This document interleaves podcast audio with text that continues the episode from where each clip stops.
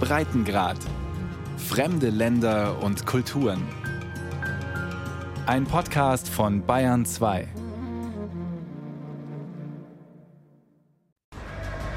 Die Japaner planen was Großes. Also, was ist das Ziel? Vermutlich die Midway-Inseln. Die Schlacht um die Midway-Inseln im Pazifik 1942, verfilmt von Roland Emmerich. Ein halbes Jahr nach den Angriffen auf Pearl Harbor will Japan seinen Machtbereich weiter ausdehnen. Doch es kommt anders, denn die USA haben vorher alles mitgehört und sind vorbereitet. Charlton Heston und Robert Mitchum in dem Klassiker von 1976. Schlacht um Midway ist die Geschichte der Leute, die diese Insel zum Wendepunkt des Krieges im Pazifik werden ließen. Japans Marine verlor in dieser Schlacht vier der wichtigen und großen Flugzeugträger und ohne diese Flugzeugträger war im Prinzip danach keinerlei Offensivaktivität auf japanischer Seite mehr möglich. Sven Sahler ist Professor für moderne japanische Geschichte an der Sophia-Universität in Tokio. Vielen Japanern in der Marine, sagt er, war bereits vor dem Krieg klar, dass man gegen die Amerikaner keine Chance habe. Doch kapitulieren wollte Japans Kaiser noch längst nicht. Die USA hingegen, ermutigt durch den Erfolg von Midway, beginnen ihre Strategie des Inselspringens, also Insel für Insel, zu erobern. Eine der grausamsten Schlachten ist die um die Marianeninsel Saipan im Sommer 44. Die USA testen dabei ihre neuen Langstreckenbomber. Auf japanischer Seite sterben mehr als 20.000 Soldaten und Zivilisten. Auf US-amerikanischer Seite lassen 3.000 Soldaten ihr Leben.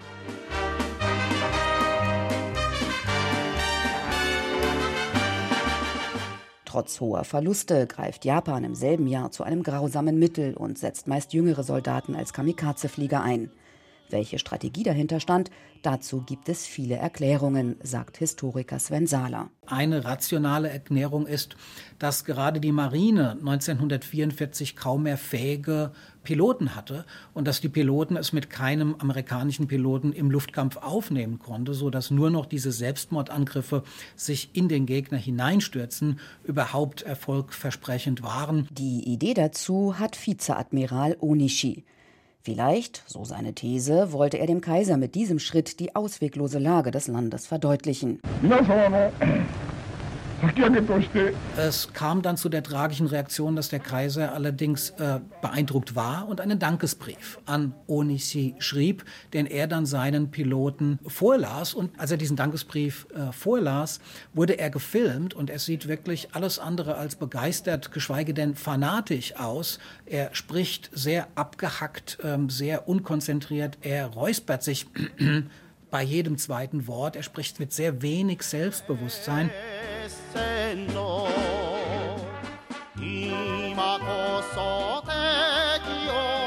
Auf ihren tödlichen Einsatz eingestimmt werden die jungen Japaner durch dieses Militärlied, in dem es heißt, Ihr jungen Kirschbäume rafft euch auf, um die Feinde abzuschlachten, vernichtet den Feind, um unser Land zu retten.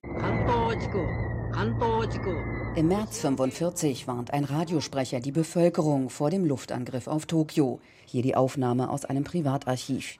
Die Amerikaner bombardieren die Stadt viele Male. Bei dem größten Angriff sterben 100.000 Menschen, mehr als eine Million werden verletzt. Periskopfilm veröffentlicht später die Dokumentation Target Tokyo, also Ziel Tokio, kommentiert vom früheren US-Präsidenten Ronald Reagan. Die Schlacht um Japan hat begonnen. Volldampf voraus. Shizoko Nishio hat am 10. März Geburtstag. 1945 wird sie sechs Jahre alt und erlebt den Angriff in einem Bunker mitten in Tokio mit knapp 70 anderen Müttern und Kindern. Ich erinnere mich immer noch an die Stimmen junger Mütter und ihrer Kinder, die von draußen gegen die eiserne Bunkertür geschlagen und gerufen haben, bitte lassen Sie uns auch rein. Aber keiner wollte während der Angriffe die Tür aufmachen. Als wir dann am nächsten Morgen nach draußen getreten sind, lagen viele Tote vor der Tür. Das waren die, die wir nicht reingelassen haben. Vor 20 Jahren erst hat sie erstmals öffentlich über ihre Erlebnisse gesprochen. Heute berichtet sie Schulkindern im Luftangriffsmuseum von Tokio darüber. Hiroto Hishima arbeitet dort und zeigt auf einer Karte, warum es so viele Opfer gab. Imperial Palace, Tokyo Station. Königspalast, der Hauptbahnhof und vieles mehr. Die Brandbomben fallen mitten ins dicht besiedelte Herz der Stadt und setzen die Holzhäuser in Flammen. Aber es lag auch daran, dass der Bevölkerung per Gesetz die Flucht verboten war. Die Menschen mussten stattdessen die Flammen löschen. April 1945. In Europa ist der Zweite Weltkrieg schon fast vor dem Ende. Die Rote Armee erreicht Berlin, Deutschland steht kurz vor der Kapitulation. In denselben Wochen kommt es auf der Pazifikinsel Okinawa zu einem Gemetzel zwischen Japanern und US-Amerikanern. Insgesamt sterben bei der Schlacht um Okinawa innerhalb nur eines Monats mehr als 200.000 Menschen. Trotz der hohen Verluste. Japan gibt noch immer nicht auf. Auf der Potsdamer Konferenz Ende Juli 1945 lehnt der Kaiser eine Kapitulation ab. Die USA beschließen, Jetzt muss die Bombe zum Einsatz kommen, sagt der deutsch-japanische Historiker Takuma Melba. Da gab es eben Hochrechnungen anhand der Schlacht von Okinawa und da haben die amerikanischen Militärexperten gesagt, also hoppla, wenn das nur vergleichsweise so läuft wie auf Okinawa, dann haben wir mit bis zu einer Viertelmillion toten amerikanischen Soldaten zu rechnen. Und das müsste man dann erstmal den Menschen im eigenen Land erklären.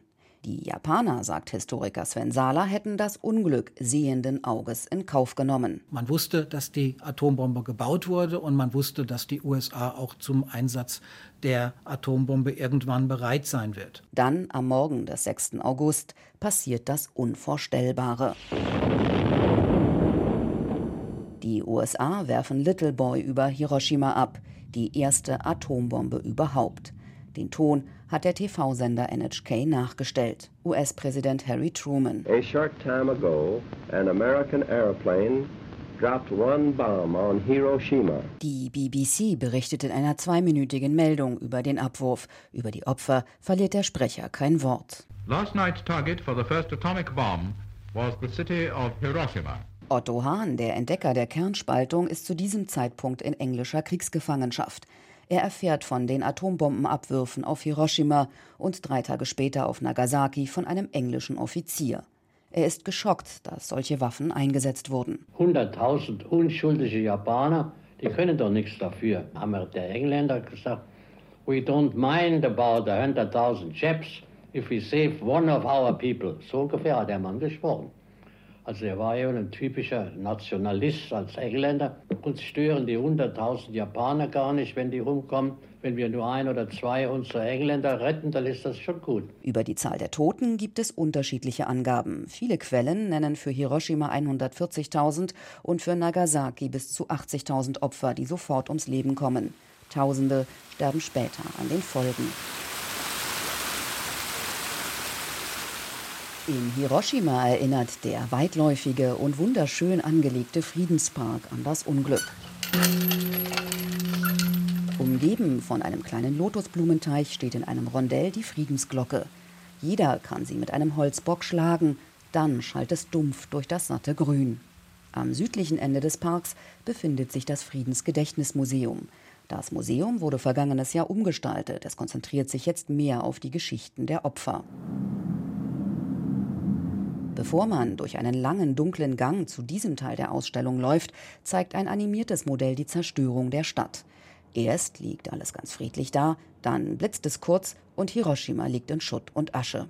Shuichi Kato ist seit fünf Jahren stellvertretender Direktor. Vom Tag des Bombenabwurfs auf Hiroshima gibt es nur zwei Fotos, erzählt er, aufgenommen gegen 11 Uhr morgens, drei Stunden nach dem Unglück. Obwohl unscharf, lassen sie das Grauen erahnen.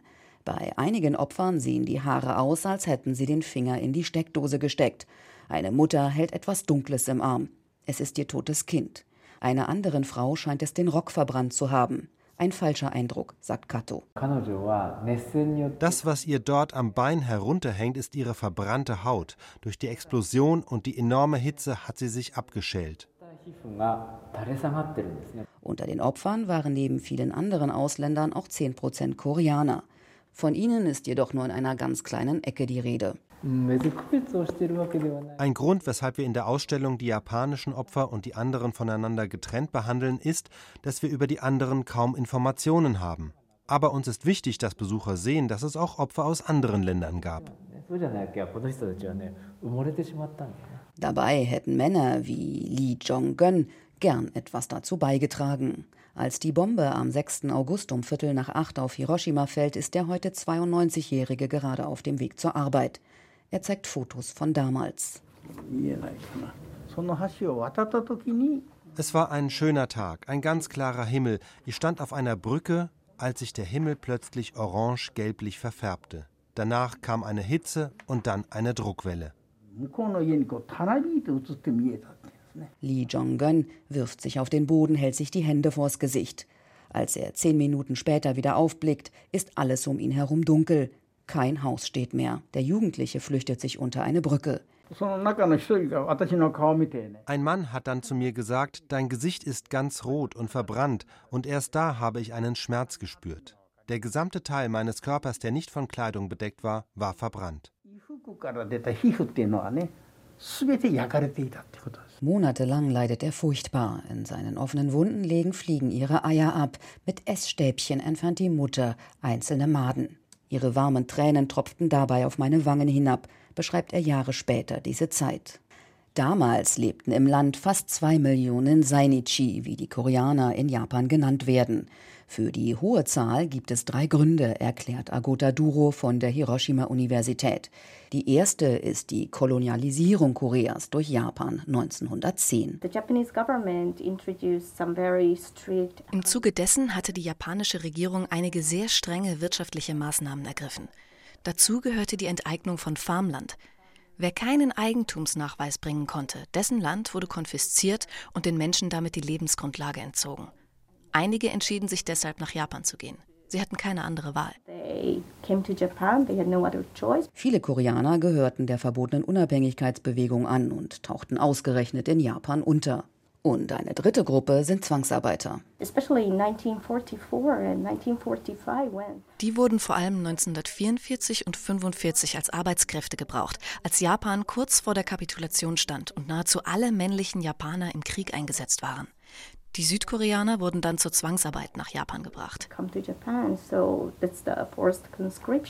Die Bombenabwürfe sind für südkoreanische Hibakusha, Hibakusha bedeutet Strahlenopfer, eine doppelte Bürde. Schon vorher werden sie heftig diskriminiert, nun kommt noch die Stigmatisierung dazu. Kim Jin-ho ist beim Unglück noch im Mutterleib. Erst als Jugendlicher erfährt er von seinen Schwestern, dass er ein Strahlenopfer ist. Doch schon vorher, berichtet er, wird er als Ausländer heftig von den japanischen Kindern angefeindet. Es fing in der Grundschule an und ging bis zur Mittelschule. Ich wurde dauernd von den japanischen Schülern gehänselt, Dummkopf genannt. Wir waren für sie Barbaren und schmutzig. Die, die schwächer waren, sind daran zerbrochen. Die Stärkeren haben versucht, sich zu wehren, sodass es immer wieder zu Konflikten kam. Dieses Gefühl kennt auch Lee Jong-gun. Der 92-Jährige hat sich erst vor acht Jahren als Koreaner zu erkennen gegeben. Bis dahin hieß er Masaichi Egawa, ein Name, dem ihm die Japaner zugewiesen hatten. Aus Angst vor weiterer Diskriminierung kam es mir überhaupt nicht in den Sinn, meinen koreanischen Namen zu verwenden, sondern ich wollte als Japaner wahrgenommen werden. Trotz aller Diskriminierungen, der japanische Staat, sagt Lee, habe ihn anstandslos als Strahlenopfer anerkannt und ebenso entschädigt wie die Japaner. Lee hat die südkoreanische Staatsangehörigkeit. Kim Jin-ho hingegen hat, obwohl seine Eltern geografisch aus dem Süden kamen, seit 1972 den nordkoreanischen Pass. Nach den Atombombenabwürfen sind schätzungsweise 2000 Opfer nach Nordkorea ausgewandert. Heute lebt davon noch etwa jeder Zehnte, schätzt Kim. Ihre Lage sei desolat, sagt der 74-Jährige. Das Gesundheitssystem in Nordkorea ist natürlich nicht so gut wie das japanische. Es gibt nicht viele Hibakusha, die sehr alt werden. Obwohl der oberste Gerichtshof 2015 entschieden hat, dass Japan für Arztkosten aller Hibakusha, egal wo sie leben, aufkommen muss, haben die nordkoreanischen Opfer bisher keine Entschädigung erhalten. Am 15. August 1945 spricht Japans Kaiser Hirohito aus dem Radio zu seinem Volk. Das ostasiatische Land kapituliert. Doch das nicht nur wegen der zweiten Atombombe, sagt Historiker Sven Sala von der Sophia-Universität in Tokio, sondern vor allem wegen des Kriegseintritts Russlands. Viele Historiker, auch gerade in Japan, betonen heute, dass das fast äh, ein wichtigerer Punkt gewesen sei als die Atombomben. Denn für die Besatzungszeit Japans erwartete man sich in Japans Eliten von der Sowjetunion natürlich eine noch harschere Besatzungspolitik als von den USA. In Japan ist der 15. August ein Gedenktag. Dabei müsste der eigentlich am 2. September sein, sagt der Historiker, denn erst da wurde die Kapitulationsurkunde unterzeichnet. Mit dem Friedensvertrag von San Francisco endet 1952 die Besatzung durch die USA. In Japan beginnt die Zeit der Aufarbeitung. Mit der tut sich das Land bis heute allerdings schwer, wie der Besuch in der Funairi Oberschule in Hiroshima zeigt. Im Fach Weltgeschichte geht es gerade um Napoleon und Okinawa. Tomoko Yanagi leitet die Schule seit einem Jahr. Beim Atombombenabwurf hatte die Schule mit mehr als 600 Toten die meisten Opfer zu beklagen. Friedenserziehung wird großgeschrieben, kritische Aufarbeitung der eigenen Geschichte nicht. Unser Fokus liegt nicht darauf, den Kindern beizubringen, was Japan anderen asiatischen Ländern angetan hat. Das sei zu politisch, räumt sie erstaunlich offen ein und dementsprechend ist auch das Ergebnis. Die Abiturienten haben alle den Spezialkurs Weltgeschichte belegt. Sie würden viel über die Atombombenopfer lernen, allerdings vor allem über die japanischen, sagt Kota. Ich weiß, dass es Opfer anderer Nationalitäten gab, aber mehr auch nicht. Und dass viele bei Mitsubishi eingesetzt waren, die inzwischen auch Entschädigung an die Opfer zahlen mussten, die Jugendlichen senken beschämt den Kopf. Nozomi hat gelernt, dass die Atombombe abgeworfen wurde, damit der Krieg schnell beendet wird. Allerdings zweifelt sie an dieser These. Japan hätte den Abwurf verhindern können, wenn es schneller kapituliert hätte. Zu dem Zeitpunkt war es ja so, dass die amerikanischen Streitkräfte das Land bereits zur See und zu Land geschlagen hatten und die Niederlage absehbar war. Die Abiturienten wissen wenig, doch die vorab eingereichten Fragen der deutschen Journalistin haben ihnen zumindest einen Anstoß gegeben. Minami sagt, die Rolle Japans als Aggressor wird im Unterricht überhaupt nicht gelehrt. Das Opferbewusstsein ist deshalb, anders als das Täterbewusstsein, sehr stark ausgeprägt. Doch jetzt sehe man zum ersten Mal auch die ausländische Perspektive. Allerdings ist fraglich, wie weit sich wirklich etwas ändern kann. So kommen bisher ausschließlich japanische Strahlenopfer an die Schule, um über ihre Erlebnisse zu berichten. Mal südkoreanische einzuladen, das sei Musukashi. Schwierig, sagt Direktorin Yanagi mit sichtlichem Bedauern. Doch selbst wenn sich Japan nur als Opfer sieht, hat das Land doch eine Verantwortung, der es gerecht werden müsse, findet Schülerin Nozomi.